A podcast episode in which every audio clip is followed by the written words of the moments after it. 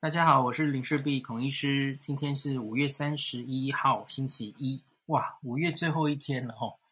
我们这个台湾的疫情经过惊涛骇浪的半个多月。那五月二十八号之后，今天是 Day Three，我们做的如何呢？我们直接来看数字哦。今天新增本土两百七十四例。那今天的也是算好消息了吼。今天的校正回归又没有那么高了哈，今天校正回归只有七十三例，又是创新低，吼，又都是一百以下，所以的确吼，校正回归的案例看起来是越来越少，那它代表就是我们追上了吼，不管原来是什么问题啦，它终究是有所解决，校正回归的案例越来越少了吼，所以也就是我们现在看到的这个流行曲线吼，因因为你你以后假如每天就是一百例以下校正回归，最后越来越少的话，那就是还原到原来的状况，你都不塞车，从这个送检到 PCR 出来两天，结果都可以出来，如如过去一年这个状态的话，那就是度过了这个校正回归之乱了哈。那所以就比较能从这个感染的曲线、流行的曲线预估未来的走势。那我们看一下。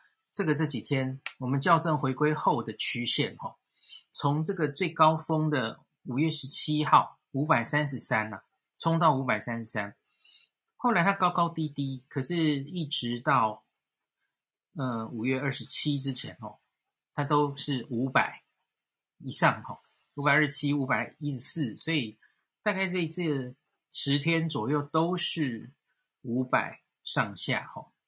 几乎没有下来，是呈现一个高原期。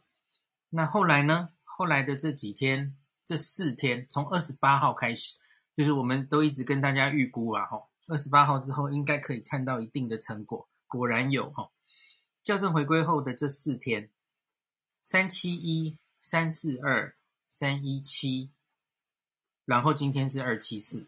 那今天、明天大概还会校正回归，再加个一点吧，哈。那可是，总之，它从原来的五百多，然后连续已经四天，它可以下到三百多哈。那三百上下有一个这样的趋势。那另外呢，今天也做公布了一个重要的这个 RT 值啊，等于一点零二，这是什么东西嘞？那其实说穿了不值钱啦，大家都知道 R 零值或是 R not，呃，我们说这个叫做。再生传染再生数，吼，那它的定义其实，呃，我们讲 R 零值也讲很久了啦，吼。总之，它就是你在完全大家都没有免疫力之下，那你这个病毒进个社区，吼，没有人打疫苗，然后没有这个公卫措施，没有戴口罩、勤洗手等等的，吼，那一个病人他到底可以传多少人？这叫阿林值，R not 值。那所以它是一个传染病最初的一个估计的传染力的形态哦。那之后它进了这个社区之后，我们当然会采取各种防疫的措施嘛。那然后社区里也会慢慢有人是有感染力的，呃，对不起，有有免疫力的，那或是有人打疫苗的哦，所以它都会让这个人传人的数字会下降。那这时候通常书上会说是 R 一小写的一啦。effectiveness，或是用 RT 也可以吼。那总之就是它是加入一个时间的参数。那我常常跟大家说，R 零值其实是会变动的。那其实就是这个意思啦吼。就是你可以把这个 R 零值压到多低，那它是随着你的这个国家的公卫措施执行的强烈与否而会变化的吼。那这个 RT 呀、啊，那当然是可以从这个。流行的曲线来用模型把它算出来。那今天就公布了一个哦，我们来念一个 新闻稿。他说三级警戒见效，RT 值最高峰吼，五月这个是十三号左右的十五，那降到现在是一点零二。哦，就有画一个曲线图嘛。今天下午有发给大家看嘛吼。这个有效病例再生数吼，RT 值两周从最高十五。降到一点零二，你看那个十五其实也蛮吓人哦，一个人可以传十五个人。那这个大家看那张图可能会觉得有点疑惑了哈。那个传染的蓝色的吧，案例发生在后面，然后它的 R 零值高峰发生在前面。可是这其实一点都不奇怪了，因为那其实就是模型推估，因为你传染给别人发生在什么时候哈，传到了，然后它有一个潜伏期要发病，然后最后它要被你诊断，所以中间会有一个延迟哦。所以从这个模型上看起来，就是延迟大概七天左右嘛，哦，在那个最高峰预估那个五月十四号左右，然后它的高峰发生在五月二十号左右。好，值得一提的是，想想今天有说，今天算这个 RT 值，吼，它是用嗯判定日来算，但它它因为那个图跟我们一般看的校正回归那个图，或是发病日那个图都不一样，大家应该记得有四个图嘛，吼。为什么他要用这个判定日来算哦？那小强是说，其实他们已经他说这其实是比较糟的状况。那假如他要用那个发病日来算，就是右上角的那一张了吼。用发病日来算的话，其实应该 R 零值可以降得更低。那我同意啊，因为发病日我我跟他说过嘛，因为发病日的话，它就看起来是一直都是数字接近的几天，就是比较下来的嘛。那你假如用这个去算 RT 值，当然会更漂亮。你会发现它从高峰降下来，降很多哈。那那个很漂亮。他说他不是用那个算，他是说用比较糟的这个用判定日来算哦。那算出来还是一点零二。他说用比较那个发病日算，搞不好现在已经小于一了哦。小于一就是一个病人不会传给一一个人哦。小于一的话，这个病其实就是往收敛的方向走了哈。就是染病的人会越来越少，那当然是大家都希望见到的状况哦。你万一那个公卫措施没有做到这个啊零值、啊 T 值大于一、小于一的话，哈，它它大于一，它就还是会往上继续流行嘛。然后这点我其实有一点，嗯，我我自己觉得真的要反映真实感染情形一样，应该用那个校正回归那张图比较接近真实啊，哈。不是发病日，那也不是这个呃判定日，因为判定日就是隔隔你真的发病或是送检，已经有些人是隔很久的嘛。所以我觉得那个的确失真啦，所以我觉得你应该要算，应该要用校正回归那一张右下角那一张，而用那张的话，吼，RT 值应该不会那么漂亮，大家可以自己看一下，因为那张看起来就是成了一个高原嘛。然后才下来，那个高原那样下来，吼，斜度没有那么 sharp，所以它的 RT 值应该不会降的那么低呀、啊。好，没关系啊，anyway，反正就是大概这样啦。我自己看到指挥中心 PO 这个 RT 值降到一点零二，然后说用红字写吼，本坡本土疫情已见趋缓的时候，其实我心里是，嗯、呃。一则以喜，一则以忧。哦，喜的是，哎，我们当然看到效果了，趋势好像已经形成，已经连续四天，然后你又用模型算这个 RT 值，看起来流行有减缓，这很好。那可是我担心的就是，哦，大家看到这个会不会就哦放松了，松懈下来了？哦，我觉得这是不是喊好消息喊的有点太早了？吼，我我会担心大家会松懈啊，吼。所以我其实今天脸书就是直接呼吁大家吼，一样啦，跟我昨天的反应一样，高兴五秒钟就好。它现在降下来，只是告诉我们前十四天这种自主封城的强度，商号是够的，它可以把它压到接近一，还没小到一啊，吼，希望可以继续压你。然后我在那边写说，你是希望我们十四天后是像去年的。纽西兰还是去年的澳洲，还是其他国家？现在开始，还是我不是说现在开始才要开始，只是战争还没完。前十四天做得好，继续保持一样的强度，甚至更高的强度。怎么说呢？我们要看十四天后到底可以压到什么程度，这会决定接下来的走向。我我是真心希望我们能像。纽西兰一样，一次把它歼灭。所以我觉得，尽管政府没有规定四级，我是期许大家你直接把它当四级搞，你就真的没事就完全不要出门，继续坚持下去，然后赶快跟周边的朋友或长辈都叮咛，你不要看到什么哎，指挥中心说趋缓了，所以我可以上街去干嘛了？哦，千万不要，这是告诉你我们之前努力有成果，大家的牺牲有代价，请继续再十四天。我非常希望我们可以像纽西兰，我不知道能不能做到了。可是你真的要压，你还不如就是这一个月痛苦一点，看可以把它压到什么程度。你假如要我们只能做到去年澳洲的程度哦，那那就是要三个月才压得下来。那假如是其他国家多半的国家哈。我我其实觉得有些人其实已经受不了了哦，有些行业也不能一直这样停业下去，他们生计也要顾嘛哦。那所以接下来一定会面临很多了哦。呃，你没有真正进到四级的话，那有一些人的确一定会放松，你没有强制力嘛哦。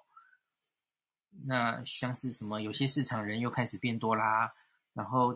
街上的人又开始多来逛街啦，你就没有强制力嘛？然后你你这样图一出，是让大家觉得啊，已经过去啦。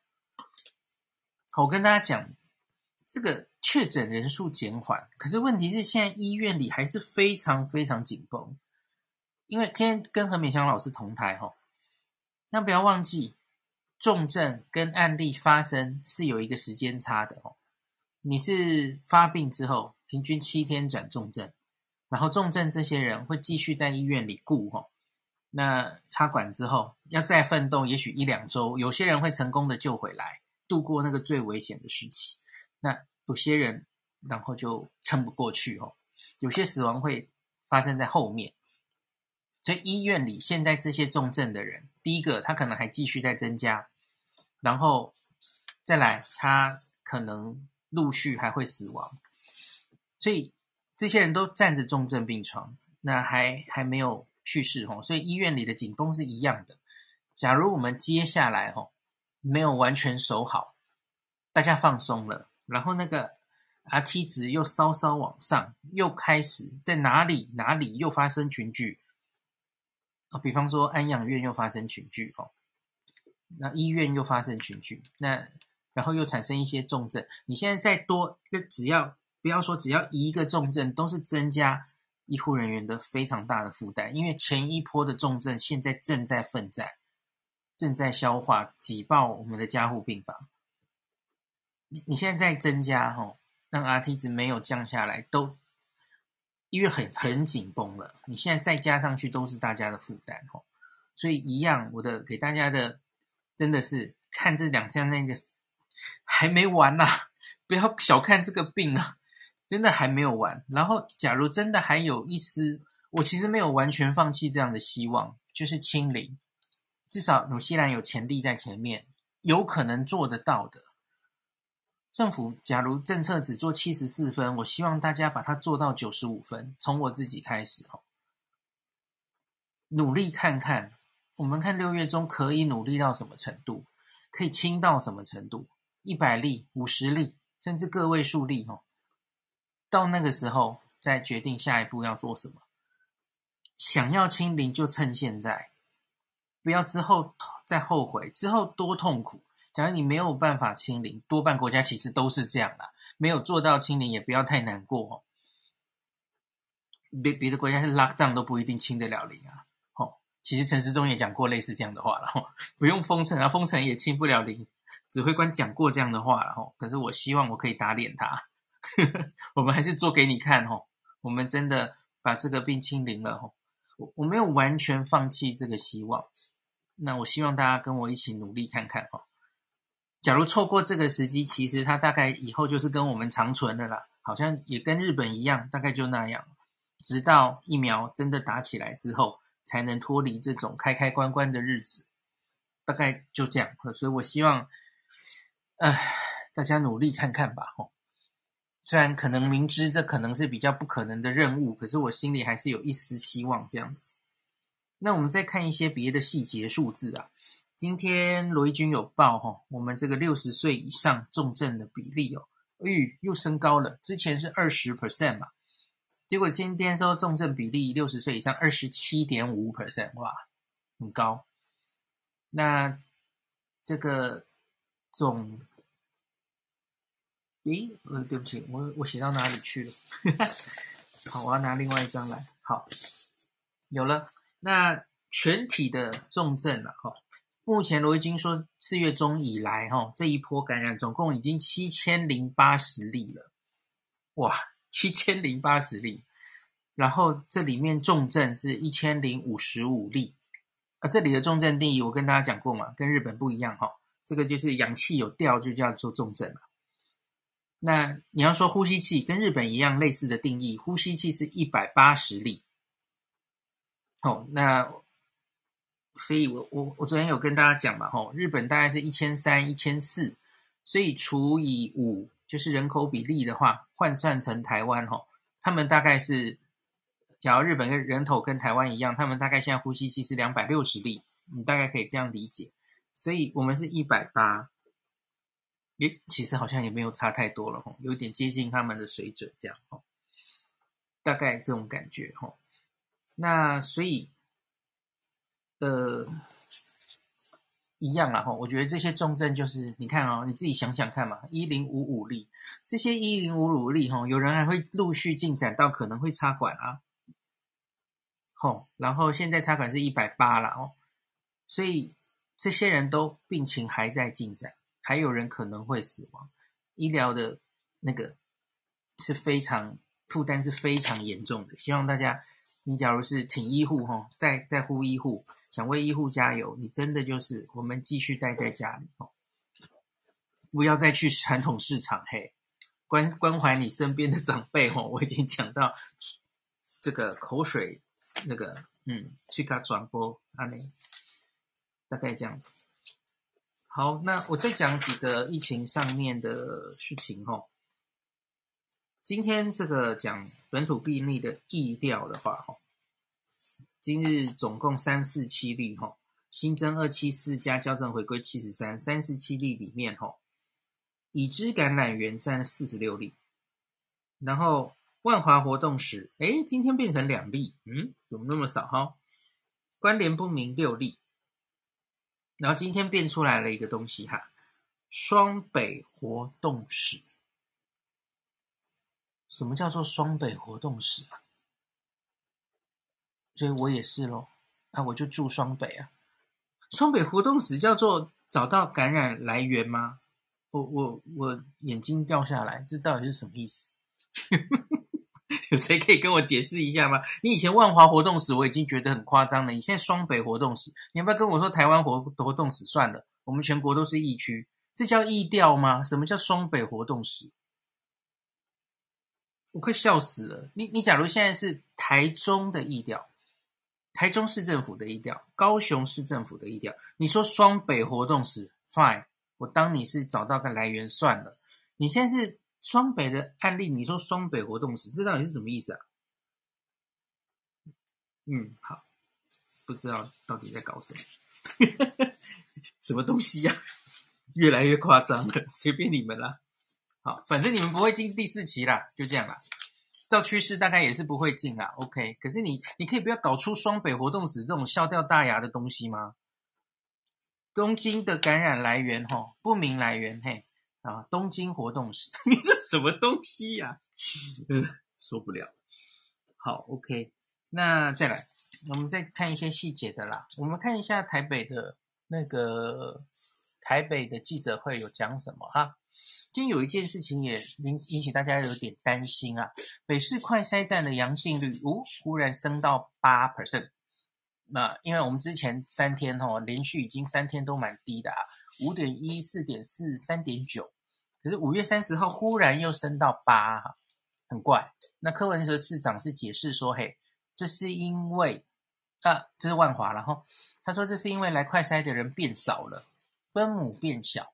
可是快筛的阳性民众没有增加，还慢慢变少，分子变少，分分母有也变少了哈，所以它就变得不是每天一千二一千二了哈，现在现在每天验不到一千二了，来验的人就变少哦，所以你就变成你取样变少，那结果参考性可能就会比较失真了哈。柯文哲是这样解释的了哈，也许吧，我们就再继续看一下趋势了哈，也可能是对了哈，像是呃今天柯文哲有公布，市政府有公布一个绝对的。快筛阳性数的确啦，它都是掉下来的吼。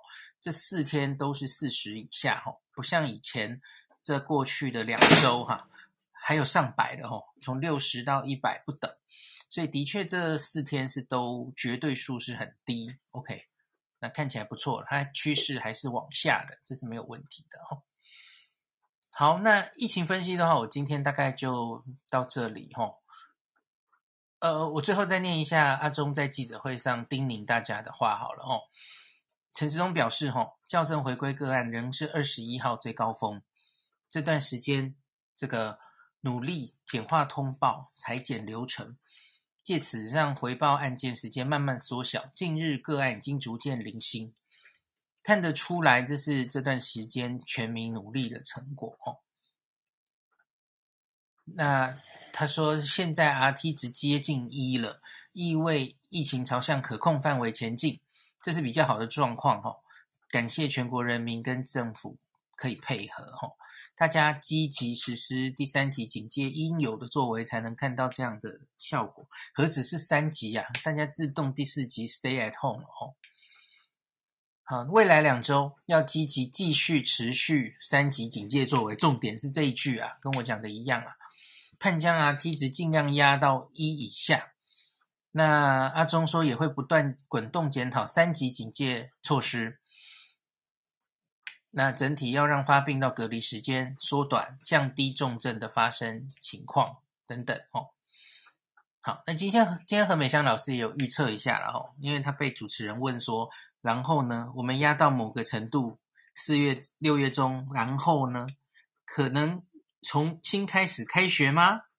可能怎么样吗？吼，我自己觉得应该是顶多就是降回二级吧，也不太可能三级然后就哦放松解封，不可能嘛？怎么可能？所以何何老师是说他觉得应该会某种，假如真的看到压到几十例啊，吼，维持一定程度，吼，明显的当然有收敛的话，他觉得下一步要做的可能是。稍微放松某些措施，那可是是哪一些就不知道了。这可能就要指挥中心的判定哦。觉得哪一些可能稍微可以收缩放回来，可是哪一些大概不能放？我觉得不能放的大概是八大行业吧。那大家记不记得去年就是酒店女公关的时候，八大行业停业了蛮久哦。我觉得那个暂时收不回来哈。那我觉得可能放的也许是某些行业的营业哦。等等哦，总之那个就指挥中心在决定了哦。这可能也要回头看一下最近这些各县市哈发生群聚、发生感染的地方大概是哪些地方，而针对那些地方可能不能放。我觉得大概是要从本土的资料看，也可以从国外这一年的经验看哦。大概就是这样的剧本继续走下去。那。好，那就这一段就录到这里。那老话一句，希望大家继续坚持下去哈，我们一起把它踢直继续往下压，加油！我们希望变成纽西兰，我有这个希望，希望大家跟我一起努力。明天见。